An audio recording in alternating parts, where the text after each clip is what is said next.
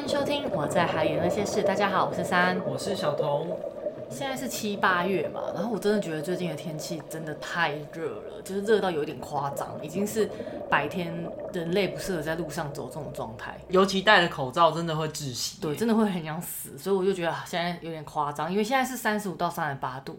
平常嘛，然后体感可能四十。对，小时候我就记得最热可能就三十二，但现在已经温度非常非常的高，所以导致就是在这个时期艳阳高照的状况之下，你就会很想要下水。那过去其实我们很少在七八月潜水，为什么啊？哎，我们是不是完全没有在七八月潜过水？嗯，好像就是为了想要避开暑假，觉得每次在计划的时候都觉得好多人哦、所以就觉得不要不要不要，等到淡季的时候再去。而且这个时候通常像是各个离岛或垦丁啊，它都有所谓的旺季价格。对，就是旺季的时候价钱会比较贵，所以后来我们都是为了也是想要省钱，然后想要避开人潮，所以我们都会避开七八月。之前有提到我们有在绿岛认识新的潜友，我们就简称他为 L。那他是一个非常非常积极潜水，就是一个还在热的状态。然后认识他之后，他一直推着我们要去潜水。对。因为我们把对于潜水的计划，我们就是非常的米虫，非常的懒散。我们不可能从绿岛回来就开始立刻计划，好歹都会休息一两个月，就是在想下一次要去哪。可是我们认识他之后，有一个群主。他每天都在发潜水的讯息，每天、喔、一直推着我们往，一直要我们往前走，一直逼迫我们往前，然后一直说，你们几月几号有空吗？你们什么时候在吗？你们要工作吗？你们可以请假吗？一直逼迫我们，然后哎、欸，你们想去蓝屿吗？哎、欸，你们要去小琉球吗？哎、欸，那你觉得那个澎湖怎么样？然后 一直导致我们好像也开始要积极起来，感觉对，因为他约嘛，然后他很积极，然后一直 push 我们，所以我们就会开始定。而且因为我们也喜欢潜水，所以当他讲出说哪里可以去潜的时候，我们就觉得好像好像还不错，对，所以就会觉得。OK，可以加入，没错。然后因为他之前就在那个网络上看到一个企业举办的近海活动，他是周末，然后在东北角，他就邀约我们一起。然后我就想说，反正这种活动，因为他真的是非常多人会报名，然后很热门，所以我想说，其实报了也不太容易上。而且他贴给我们的时候，其实已经开放报名，大概第三天了。对啊，这种通常是第一天就会被爆满的那一种。嗯，对，所以我们就想说，好吧，反正就各自填报名表，那有没有就看缘分。其实那个时候我想说，应该是不会上了，因为我其实本人很懒惰，然后就有点侥幸的心态。我知道你是不是想要敷衍 L，你就想说他叫我报好我就报，因为他会一直逼迫我们说，你们填了吗？你们填了吗？我说哎、欸，我填了，你们填了吗？然后我就想说哦，好了，赶快填。反正也不会上。被发现了，但后来真的就是过了两三个礼拜都没有任何消息啊，嗯、所以我就觉得哎、欸，好像真的没有。而且离要去近海的日子也很近了，可是都没有消息。没错，然后直到活动的前一周，就我的 Facebook 就跳出一个通知，有人在我的呃过去的 po 文下面留言。那这则 po 文呢是去年二零二一年二月二十八号我去垦丁潜旅的一个文章。然后就想说，奇怪，会有谁去翻我过去一年前的 po 文，然后还留言？重点是他留的内容是。您好，请问您是否有报名近海活动？麻烦和我联系，谢谢。我是把之前帮你审核车贷的童经理，请快和我联系的那种。我是之前跟你联系的什么小姐，请跟我联系，就是很像最近很流行的诈骗简讯。嗯、那我想说，哎、欸，是不可能开始流行到 Facebook 上了吧？针对你的嗜好去要诈骗，要骗我？对，对我想说怎么可能？然后就赶快把它截图下来，我就去问前半，就是问 L 跟问小童，然后小童才说他对这个账号有印象，应该就是主办单位。嗯、我说真的假？假的，我就问他，他就说只有一个名额，就现在只剩下一个名额可以参加静海诈骗。我想说不可能要跟我要账号了吧？然后我就想说，其实有点懒，所以一开始我是想拒绝，而且我是想说，因为小童跟 L 都不能一起嘛，那再来这个活动是 L 发起的，所以我就想说，哎、欸，是不是要大家一起？你是不是觉得你不可以自私自己去？没有，我就是来。如果没有，而且没有我们两个一起，你就会觉得很孤单，就觉得没必要自己硬要过去。因为我平常就是潜水孤儿，难道还要再让我这么孤儿吗？然后反正总之，当时全世界人都叫我去。那时候你不是一直拒绝吗？对。然后我心里想说，你这个臭婊子，你就已经中了，然后你在那边欲拒还迎，你到底在干什么东西？我就想说，不要再演了，赶快给我立刻去，立刻答应他。而且重点是后来就是讲一讲，然后。哎、欸，我就说，而且是船潜的，我就说，呃，是船潜吗？对，他说进滩通常都是暗潜，他说这是很高级的活动，我就以为是一直以为都是暗潜，嗯、所以一听到是船潜，我就哎、欸，好啊，让我去，而且全程是免费的。对啊，他、嗯、就是潜水装备要自备，然后包含配重啊、手套啊，跟你需要的一些东西要自备。反正他就是提供气瓶啊，跟船站出去这样。没错，就是一个非常非常公益的活动。然后小童呢就担任我的助理，对，因为你们也知道山就是没有脚。他因为他不会开车，不会骑车，所以他不可能一个人独自完成去海边，所以他就聘请我当他一日潜水助理。没错。那个账单我会再寄给你。好，那因为这次近海活动是在下午，所以很庆幸的你不用很大早，就是直接冲到北边，十二点半才要集合，没错，是一个非常棒的时间。没错，因为其实小童担任助理嘛，所以其实我压力有一点大，因为我想说他在那里等我，其实蛮可怜的。所以在这个路途当中，我一直在找咖啡店，让他可以去休息、去吹冷气，因为毕竟真的太热。但我当下心里想说，我怎么可能离开那边去吹冷气？为什么？因为我看附近没有什么好的咖啡厅，然后。应该是说没有什么舒服咖啡，通常都是那种街边店，就是让路过的人对喝咖啡。就是如果说真的要离开去舒服的咖啡，你应该开车又要再一阵，而且可能还要再找停车位。嗯嗯。那因为我们集合地点是在碧沙渔港，它那边就是我觉得很方便，也是它都有停车位。然后就是你停车下车下装备之后，就可以直接把东西拿上。等等，跟着，不是有停车位，就是渔港嘛，直接停在码头里面。Oh. 对，停好之后你就可以下船。因为大家如果去离岛船潜过，就知道船不是停靠岸在那个码头，嗯，直接停在那边。没错。那后来呢，我就到了之后呢，我就赶快找到船，完成报到手续之后，我就赶快自己装气瓶啊，自己搬气瓶。其实一切都要自己来，因为他就是不会有人帮你，连气瓶都要自己从岸上，然后。往下走下船去搬，对，就扛到船上去。那因为是我一个人嘛，所以就是跟自己的前伴先聊了一下，然后打个招呼，然后就是先等大家出船的时间。那在这个时机当中，我一直还是很担心小童该怎么办。嗯，然后我就默默的走向那艘船，然后帮闪把他的气瓶搬到船上。对，就真的是我这是助理，我觉得旁边人的目光想说，嗯，怎么跟带助理？他就帮我把东西弄好，什么就是还帮我搬重物啊什么的。然后呢，我帮山都 setting 好之后呢，我就开始去找说哪边可以，我可以待着等他的地点。嗯，然后突然呢，就有一个姐姐，她突然就问我们说：“哎、欸，你们那个多重啊？”然后我就看着她说：“你说我体重吗？” 他说：“然后她就呃呃，不是啊，我是说你你们背的那个东西多重啊？”我是说装备，对装备，我说十十几公斤啊。我说我还以为你问我体重多重，我说我不好意思告诉你。然后后来姐姐就就开始跟我们闲聊一下，然后才发现她是今天来这个活动的志工。嗯，然后我就默默一直跟姐姐搭话，然后我就加入当地岸上的志工团，很棒哎。然后我就跟着他们聊天啊，然后在那边喝饮料，我就在那个小帐篷里面，就是跟他们加入志工团的时候，我就可以一起在那边等待，然后一起做很多准备工作。对，没错。出船看到你回来，说呃，小朋友在那边切西瓜，我在切西瓜，然后我在整理垃圾。对。傻眼呢，就是很完美的融入，然后聊天也聊得很开心，因为那些姐姐们也都是非常开朗，然后人很好这样子，所以我自己也很开心，就是把我的助理安顿好了。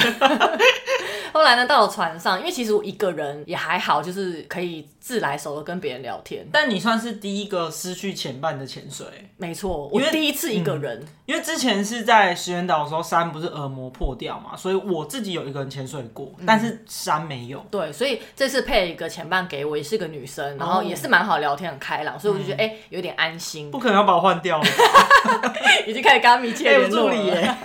反正呢，我们就是到船上准备出发。那船长会现在跟大家就是先 brief 一下今天的过程。那其实我们是四个人跟一个前导。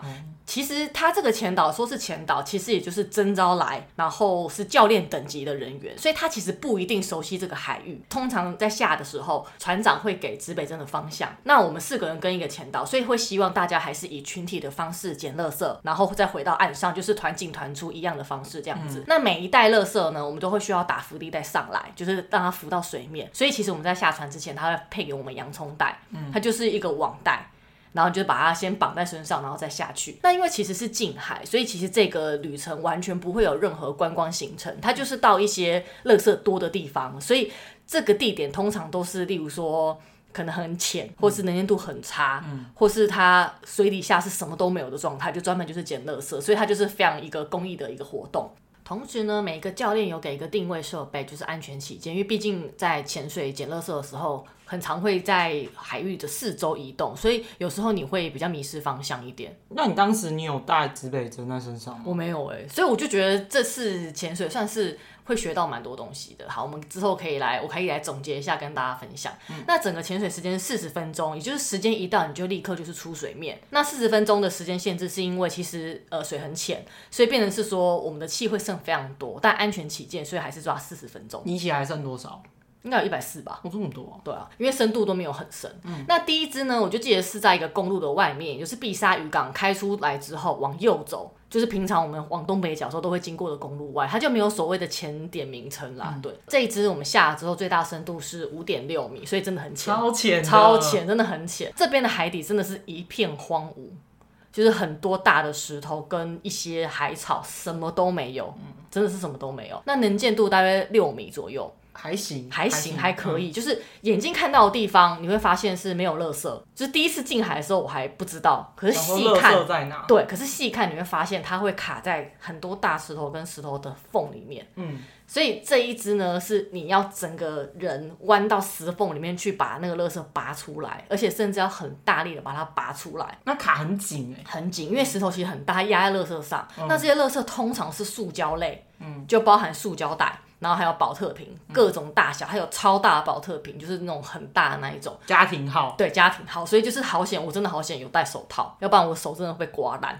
当时他就规定你们一定要戴手套。没错，嗯、而且后来上来的时候，有个前友分享，他就是在那个沙底就看到一个飘了一片小布料，他就把它抽起来。他越抽觉得，哎、欸，怎么是一件衣服？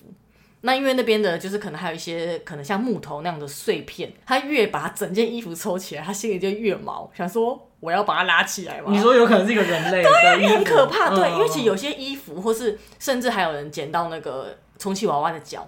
啊，就是有一点可怕，对，就是很可，是细胶那一种，嗯，就是对啊，一个脚，嗯，这是很可怕，所以谁把自己的女友丢了？对啊，怎么那么过分？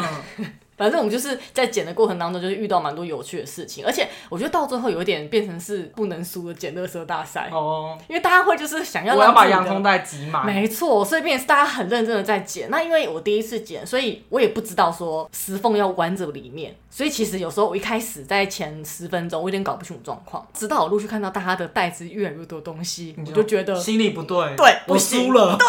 我就开始毛起来钻石缝，而且因为我手我有带那个手电筒，嗯，所以我就是拿灯照，然后一有我就是弯下去捡。哎、欸，那我想问，此刻你的前半呢？就会在周遭哦，还是看得到，对，是看得到的。哦、可是因为我觉得是捡垃圾的时候，你很认真的弯腰下去捡，就有时候你一起来，其实是人会不见。所以其实有点像是，就算分了小组，但下去其实是自己做自己的作业。对。因为我自己心里的想法，我以为是两个，例如一起拿一个垃圾袋，然后一起捡，很快乐这样。我觉得是因为后来有点竞争关系，oh. 然后再还是因为我跟大家不熟，就是我是孤儿嘛，嗯、我的前伴其实他自己有带另外一个男生，嗯，然后那个男生其实对是朋友，所以其实他们俩后来都在一起，我有点是被。就是一个人这样子，对，但因为我就跟着那个摄影的团队一个老师，然后跟前导，因为他也是一个人嘛，所以他也会在我附近，所以其实第一支我觉得相对是蛮安全的，因为真的太认真你会落单，所以我后来会提醒自己说，你捡完之后要看一下人在不在，或是往人群移动的方向一起走。我觉得我的资历来说，我一个人落单在海里，我还是会怕啦。我觉得对。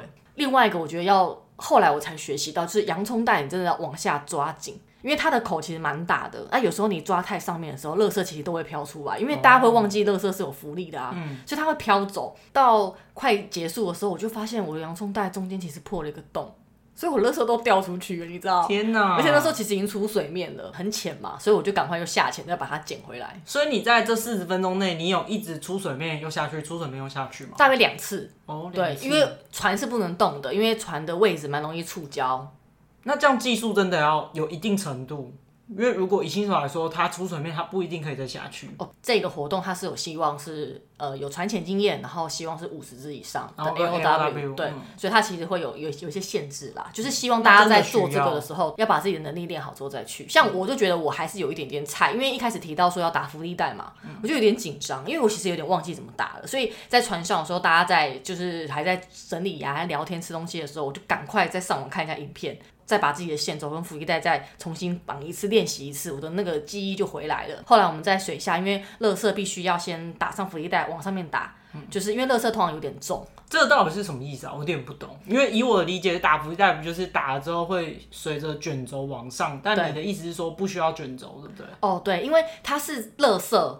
垃圾的量比较大，那其实有时候我在海里拖着走也蛮重的了。嗯，因为垃圾通常虽然是塑胶瓶，但它有时候会沉积一些沙子啦、泥沙的东西。然后再来是说有些铁块，它重量就比较重，而且一大包也变得很重。对，所以变成是把福利袋绑在垃圾上面，我就勾住对，勾住，我就直接福利袋充气，让它往上哦冲。那这样船就可以直接过去拿钩子把它勾上船，我们也不用扛那么多东西。哦，所以这个浮力带的作用不是说打上去让船去接你的作用，不是是把垃圾浮在水面上，然后让船家去接这样。对，因为后来最后出水面，我们也是变成一个小组嘛，然后大家打一只浮力带就够了，然后就直接上船。嗯，第一支终于结束，那我觉得我捡了大概半袋左右，嗯没有很到满意。但是后来上传之后，就是前导们呢、啊，就大家在聊天，就说因为这个地方其实之前已经有人捡过一一轮了，所以其实都剩下石缝中比较难找的，其他都捡走了。当你垃圾减少的时候，其实心里其实要高兴，可是又有一种怪怪感觉，因为今天是去静海，又觉得我好像应该要捡一大包。因为变成它总共四天的活动嘛，所以大家会有点想说跟昨天的比。嗯，因为昨天两百公斤，我今天就要两百五，或者我今天就要三百，就有这种比较心态。但我是希望垃圾不要那么多啦。你们那时候是一点的时候出发，然后当时我在自工团队，我们就想说大概两点你们就会回来。对，你们竟然两点四十五分才回来，超级久，我们已经都晒到干了。你知道为什么吗？因为其实我们传承过去大概就十分钟。嗯，最主要是我们回来的时候，我们一进到港口外的时候，就被一条垃圾海，就是因为海流关系，垃圾会变成一整条，嗯，会聚在一起嘛。我们的马达被废弃的渔网缠住。哇哦，所以其实我们就立刻就只能停下来，然后就把赶快把那渔网解开。解开之后，那个船长就说不行，他真的看这个垃圾海看得不爽，就想要把它捡起来，然后就好，然后大家开始拿东西开始捞。所以其实我们很多时间在捞那个垃圾海的东西，而且我们把那个渔网捞起来的时候啊，你知道上面都是娃娃鱼跟螃蟹，我真的觉得很夸张。那个娃娃鱼有些是手掌大的大小哦，你知道我们在海里要看到娃娃鱼，其实蛮不容易的，而且它是明星的动物嘛，所以很常被捆。对，我们很常会特地看它，但它居然就是在渔网里面，但他们其实应该是住在里面啊，因为它是一个算是悬浮物嘛，所以他们被捞上来的时候，我们就赶快把活体全部抓起来，然后大家丢回去。对快速的拍一张照，还是要拍照，然后再把它丢回去，你就知道这个心里会有多难过。你知道你们回来之后，渔网不是在岸上，对然后后来你们第二只出船后，自工团队就开始整理。嗯，渔网里面还有鱼跟螃蟹，天哪！而且还有娃娃鱼。然后当时我们看到，我们就很紧张，就赶快把它再丢回去水里。可是它已经不会动，因为已经蛮久了，而且太热，它很快就死。网子捞上来之后，我们第一波就赶快做一些处理了，但还是有一些没有救到，就对啊，它还是很难过。渔网真的鱼真的是他们的最可怕的监狱。没错，而且因为其实整个海面上漂浮，还有那个啤酒箱，你知道，你去海产店会有那种一手的啤酒箱，嗯这整个箱子在海对，然后你捞起来上面还有一点珊瑚，你知道，就会很难过。然后塑胶袋啊、电线啊，嗯一大堆东西全部都在浮在海面上，而且基本上你把保温瓶捞起来，里面都有鱼。对，所以你就要把它倒掉，然后看生物到底是有没有被清走，有没有离开，就回到海里，就是看的会很难过啦。后来呢，我们回到港口之后呢，就准备西瓜，小童切西瓜，不是我切的，我帮忙在旁边摆盘。而且感觉你是完全加入他们，而且我，还我还跟着喊说吃西瓜喝饮料哦。真的笑死。对，然后你要喝什么？然后我就帮大家倒。对，然后看到我们回来的时候，他就赶快过来拍照，然后赶快帮我搬超融，入对，就完全就是你知道，助理跟志工队都有兼具。没错，就是哎，在此感谢小童啦。我们当时西瓜不到两点就切了，你们两点四十五分回来真的是气死我们。因为是不是也吃了很多没有，因为我们很想要冰凉的给你们吃。哦然后当下切的时候，我们志工团队就先吃。然后当时我们吃的时候还是冰的，然后我们就一直眼巴巴望着你们回来，你们就死不回来。所以他们吃到西瓜应该是有点温热。但不会，因为我们刚上来吃的还是还是很开心，很开心啊。那时候那个其他志工就一直说怎么办冷掉，我说不用管他们，他们回来吃什么都开心，对因为潜水吃什么都嗯，开心。而且很饿，然后又做体力活，搬来搬去的，我就觉得哦很赞。然后后来第二支我们就讨论一下，最后决定去碧沙渔港内，就是渔港一出去有一个凹槽，那边就是呃蛮多船会停在那边的，那边其实算是航道。所以相对危险很多。那在 briefing 的时候，其实船长就有告诉我们方位跟要怎么走，其实最安全，然后要留在哪边。因为通常只要人出去了，上面是航道，有船在进出，船长也不能去救你，也很危险。我这样听起来，在近海的过程中，其实有一点危险哎。它也不算危险，就是算是你要完完全全可以独立作业，所有行程的潜水员就包含导航、浮力带全部。就你要有判断力，然后你的技术也要不错。对，而且你知道第二支啊，我一下的时候，它最大深度就七点六，也是很浅。重点是它能见度，你想世界差，我第一次下这么差能见度，比第一支还要差很多。大概一米吧。而且很多时候是可能五十公分哦，人在你前面你都看不到，所以其实我们四个人，我们一下去，其实人就走散了，你就看不到别人，就找不到嘛。一下潜就看不到。对，那因为船长说上层的水是因为微生物很多，然后太阳很大，所以微生物会被晒死，然后之后就会变成绿色的。浮游物在水的中层，所以他说下去的时候，那个中层的水到底过了那个中层水到底之后呢，会好一点。我跟你讲一样一米，我真的心酸呢，因为下了之后我就有点紧张，然后因为我隐约看得到前导他在找人，可他发现他只看得到我，嗯，然后我们就往前想要找其他两位，其实也找不到，但我们蛮明确的知道他们俩一定是在一起的，嗯，那下去之后呢，我反正我就是紧紧跟着前导，那那个能见度真的是。你不能有任何移开视线的状况，一移开你就看不到。说真的，我觉得大家都在附近，只是看不到而已。其实这样会心里有点害怕。对，而且一下之后啊，说真的，这一支这个地方啊，它的生态真的非常好哎。因为我一下，其实我就看到珊瑚，而且是那种蛮完整、很多的珊瑚在这边。好冲突哦，有珊瑚，然后又有垃圾。对，那这个地方呢，就是它的生态非常好，然后鱼啊、鱼群啊，我还看到那个裸胸唇啊，然后很大的螃蟹，一大堆东西。可是我们一下也是。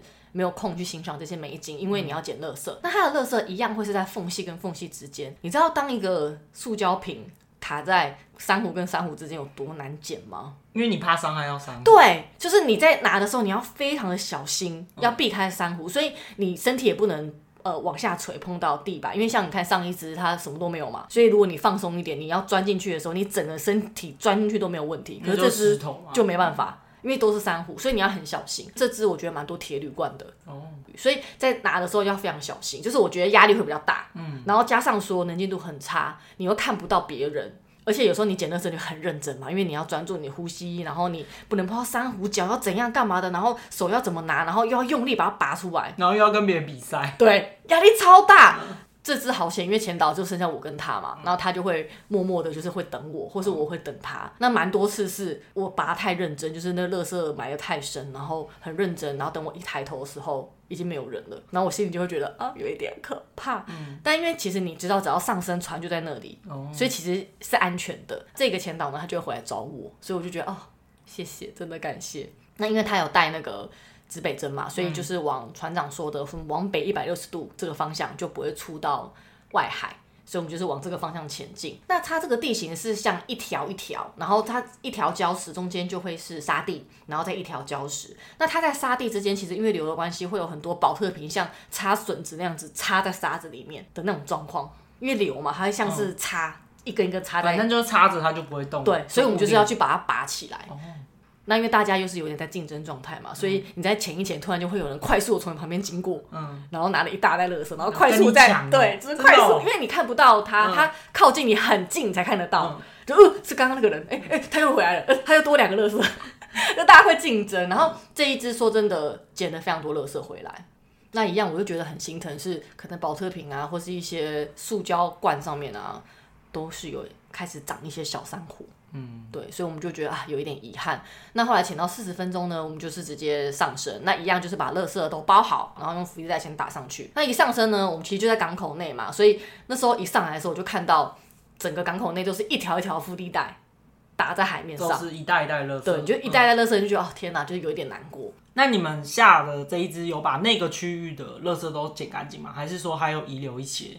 我其实很难跟你保证有剪干净，哦，因为看不到。对，因为看不到。但我至少我在我视线范围内的是有剪干净的。嗯。那那个地方其实你会觉得有一点，因为你会不知道怎么去想这个环境。第一个，它珊瑚很多，但是它相对它水温其实很高。哎，我下的时候它水温是三十二度。嗯。所以你会觉得说，白化了吧？没有白化哎。哦。所以我觉得很很特别。然后再来是它垃圾虽多，但它的生态丰富，所以导致这些垃圾上面也会长一些小东西。嗯。那因为能见度不好，所以这个地方没有人下过。我猜是因为这样，所以它的生态很棒。嗯，所以其实我后来就觉得说，是不是只要没有人类去，生物都可以有它发展的方向？我是这样想。目前是这样。对啊，就会有一点难过。因为疫情的关系，不是很久没下水，现在海面的生态是好很多。对啊，结束了潜水，就是结束了今天的近海活动。我们就回到港口之后，就赶快把垃圾都拿上岸，真的蛮重的，就一大袋一大袋。然后小童就不知道为什么开始担任称重的那个人员。我一直都是啊，第一支你们下去的时候，我就在那边称重。哦，这边有个小插曲，超搞笑，因为就是在艳阳下嘛，然后随着太阳就是会移动嘛，所以有一段时间几乎帐篷底下就是太阳就射进来，嗯、已经没有阴影了。哦、我真的觉得太热。然后一开始我都很积极，就是跟自工们一起在帮忙。后来你们第一支下去，我们要开始称重的时候，嗯、大概称了一两分钟之后，我就真的中暑了。我就当下我真的觉得太想吐，我觉得我没有办法再继续称了，好可怜。所以当下我就是把脸洗一洗，然后我就去车上吹冷气，然后休息一下。那、哦、我心里就想说，他们会觉得我在装，因为我我原本想做好，对，我原本都好好的，然后结果开始称重的时候，我就不行了。但是我很明显是真的出事了，因为我的脸整个涨红，然后嘴唇发白。天哪！对，那我当下真的觉得我要吐了，结果后来又好了，很好。小插曲，辛苦你了。对，不可能要跟我领那个职业伤害吧？你要报保险吗，老板？然后第二支他们上来，你们第二支真的超多，超多，超多，真的对。然后还有其中就是有大的竹子啊什么的，对对。后来整个称重之后，全部的公斤数是三百五十四点五公斤。就其实我们这一船二三二十九个人吧，三十个人，嗯、然后两只。总共三百五十点五公斤。对，你不觉得很可怕吗？我们才这些人，然后这些时间就拿了这么多垃圾，所以代表其实还有更多的垃圾在还在海里。没错。嗯、那我觉得其实因为通常近海跟近滩都是事后弥补，因为它就是留在大自然中的垃圾。真正爱护环境的是减少垃圾产生了。那东北角垃圾为什么这么多？除了游客很多会乱丢垃圾以外，其实是因为在东北角有一个垃圾掩埋场，就在海边。当海洋侵蚀，因为海洋是侵蚀地形嘛，它会一直侵蚀海岸。侵蚀的过程当中，这些被埋在地底或者埋在海岸边的垃圾，就会因为侵蚀被冲刷出来。我觉得真的是哎，因为那些宝特瓶上面都没有包装纸，然后又压扁，对，感觉就是有做过处理的。那东北角会这样，也是因为这个垃圾掩埋场存在，可是它也没办法移走，所以后来政府一直有加固很多，例如水泥啊、消波块啊，把这个东西好好固定在那里。可是我觉得垃圾还是会一直出来。那加上我们游客这么多，你看东北角那么多玩水的地方，大家带垃圾啊去吃东西啊干嘛的，所以这变成导致东北角垃圾真的非常的多。其实我们能做就是减少垃圾负担了。也只能自身做起哦。像因为夏天我们很爱喝手摇饮嘛，那最近可以跟大家分享，因为之前就是因为疫情，所以店家都不能带自带杯。那因为我有买一个杯子，它是铁的，它就是可以保温，又可以就可以保冰，然后又可以重复使用，所以之前不能用，我就很难过。但因为最近呢，铁不锈钢吧？不锈钢对。那因为最近又开始可以用了，然后加上因为一些政府的折扣变成五元，对，你买一杯饮料五元，直接折五块，我就觉得超赞的，就是很划算，然后又可以保冰，所以就是你知道，害我一天喝两杯，所以我觉得 也不太好。喝手摇饮不会有垃圾，对，然后又可以保冰，我觉得很棒。而且你们不觉得吸管很难处理吗？吸管丢到垃圾桶，很容易把垃圾袋擦破。对，而且它又是你知道折，它又会弹回来，所以吸管也是很麻烦的东西。嗯、所以我就觉得用这个杯子的时候，像我们去潜旅、去绿岛、小琉球啊、嗯、去垦丁啊，我们都拿这个杯子来买饮料。船潜上来喝冰水就是爽，没错，超爽。啊、那这次近海呢，我觉得我学习到很多所谓的一个独立的潜水员，嗯。例如说，你必会的技能就是浮力带跟水底导航。说真的，这些考证照都有教，但是都没有用过。对，因为我必须承认，水底导航我是真的忘记，而且我也没有被指北针在身上。所以我就在想说，如果第二支能见度这么差，我一个人迷失，如果说我再菜一点的话，我真的会要结束潜水，因为我真的会很害怕。嗯，你就会直接浮出水面，让他们去找你了吗？也不会，因为他其实浮出水面就直接往船那边游嘛，因为船是不能动的，嗯、所以我就觉得我应该会害怕。但这一次好险，第一个我有跟到前导，我会去思考说，我以后遇到这状况我要怎么办？我就会想说，那我应该还是会继续捡垃圾啦，反正一样就捡好就上上去就好了。我真的觉得你成长了，真的吗？因为你讲这件事情，我真的没有办法想象，我也没办法去体会你。第二支下潜那个周围都是绿色浮游物的时候，你真的会有一点。就心里会不舒服，很害怕。嗯、那再来就是说，完全看不到的状况之下，你在找人，你会左看右看，上看下看吗？这个时候很容易头晕。是在找对面的女孩吗？对。什么？等一下，你确定有人听过这个吗？有啦，你步入年代喽。不会好吗？所以我就觉得说。我们平常在旅游潜水都是依赖前导嘛，嗯、对，浮力带他打，导航他导，就跟着他就好就很废啊。对啊，休闲潜水就是觉得付钱就是大爷啊，就是过得很轻松。其实真的已经很少是要自己独自面对那么多事情。没错，所以我觉得我们会忘记自己。原有应该有的本能，对，我们应该是要会这些东西，然后是一个独立的潜水员。因为其实 L W 的课程，其实上网我们是必须具备这样的能力。没错，没错，所以我觉得有一点惭愧。嗯，好险我跟到前导，要不然我真的会很害怕。所以我现在就觉得说，真的，第一个，我觉得自备证还是要带。嗯，然后船长在或是前导在跟你 brief 今天的海岸的时候，你真的要去记地形跟自备证的位置，因为其实这些我觉得你现在会。你未来可能是你保命的一个非常棒的一个事情，所以我就觉得，哎、嗯欸，好像还是要把这些东西重新回忆回来。你真的长大了？那你也要长大吗？没有，就扒着你啊。不可能吧？哦，因为 L 他说他之前考 A O W 的时候，就是前导疯狂的逼他水底导航，所以他导航蛮强的，所以我要来问他。对，因为我有点忘记怎么怎么弄了。这次去近海，我觉得心灵成长的蛮多的，嗯、然后我觉得我自己更独立了啦。我觉得更值得嘉许你的是，你回来之后全身过敏。哦，对，因为，因为水蛮脏的。哦，我们第二次在下的时候，其实船长就很认真的问大家，第一支潜水或是在潜水之前，身上有没有超过一公分的伤口？怎么了？因为有些男生没有戴手套，所以可能第一次在拔那个保特瓶的时候，或者拔乐色的时候，手被刮伤。他就给他看，那深度如果没有太深到肌肉层的话，其实用一体 OK 泵封起来就没有问题。所以当时船上大家都在惨叫，因为很痛。对，你说他问完这句话，然后他立刻拿一体 OK 泵封印你们的伤口。对，就是封一封，就是可是前提是伤口很浅，例如说表皮那种。嗯白白破皮的那种，没有到肌肉层，对，就是没有很严重那种，就是封起来。因为应该说所有的渔港内水不流通，然后加上微生物很多，死掉微生物也非常多，所以它有所谓的海洋杆菌，不是海洋弧菌，是海洋杆菌，是比海洋弧菌更可怕的东西，因为它是在烂在里面。那船长就说他曾经手感染的，他不知道，应该是中指跟食指基本上可能那时候快要截肢，但他后来吃了一年的抗生素，他才好。哇！所以他就赶快跟大家说，就是一定要小心这些海洋的细菌，身上不要有伤口下水。所以这个也是学到了，以后大家潜水的时候还是要注意一下身上。应该不止港口啊，就如果海水，如果你有很深的伤口，应该也是比较小。没错，因为那边的水特别脏，所以船长特别讲。可是我觉得潜水都是要小心伤口，没有错。啊、那这次下潜，我就觉得我自己的状态非常好。所以，我害我就是会觉得说，哎、欸，那要不要七八月来潜一下水？